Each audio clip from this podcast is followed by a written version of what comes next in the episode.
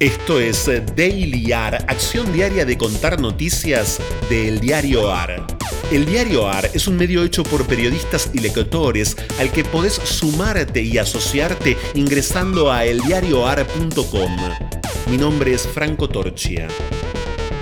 Las mañanas también tienen sus internas, sus fondos. La mañana hace campaña y vende futuro. Imagina una vida sin protocolos. Mañana siempre es a la mañana. Titulares de hoy del diarioar.com.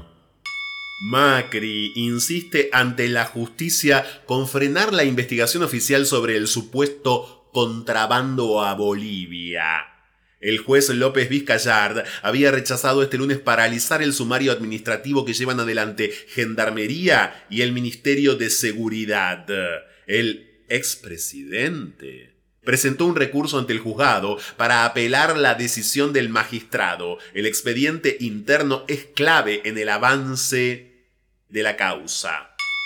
El Consejo Federal de Salud decidió priorizar la aplicación de segundas dosis contra el COVID-19 en agosto. El objetivo es que en el transcurso del próximo mes el 60% de quienes tienen más de 49 años cuenten con las dos dosis y el esquema completo.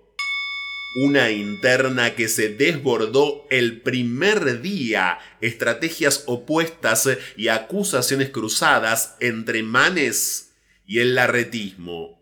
Manes advirtió sobre el uso electoral de los recursos estatales de la capital. Ritondo, Carrió, Juez, Larreta y Santilli le retrucaron en modo policía bueno y malo. Santilli empezó a recorrer el conurbano, estuvo en La Matanza y Hurlingham. Manes empezará el jueves en Salto, el pueblo agropecuario donde se crió. Llamada telefónica de Macri al neurocirujano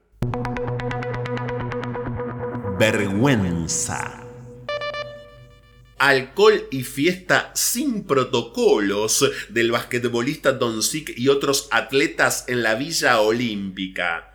En imágenes posteadas a través de historias de Instagram, se observa a Doncic y varios compañeros de equipo como Soran Dragic jugando al póker con varias botellas de vodka sobre la mesa sin respetar la distancia y sin barbijo nuevo récord de contagios en Tokio en mitad de los Juegos Olímpicos. La capital japonesa anunció este martes 2.848 nuevos casos de COVID-19, la cifra más alta de contagios diarios registrada hasta la fecha. Orgullo multan a un laboratorio por publicidad sexista y lanzan una guía de buenas prácticas. La Secretaría de Comercio le exige 4 millones de pesos al laboratorio ELEA por ejercer violencia simbólica con la promoción de un laxante. En enero ya había sancionado a una firma de cosmética por una situación similar. Una situación similar. Una situación similar. Una situación similar.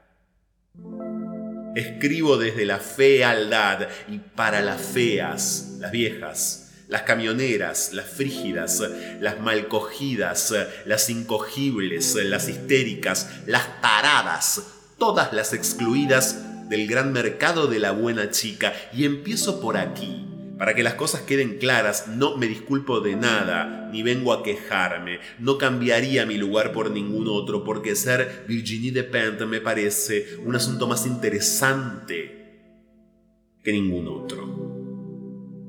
Yo, como chica, soy más bien King Kong que Kate Moss. Fragmento del ensayo Teoría King Kong de la escritora francesa Virginie Despentes.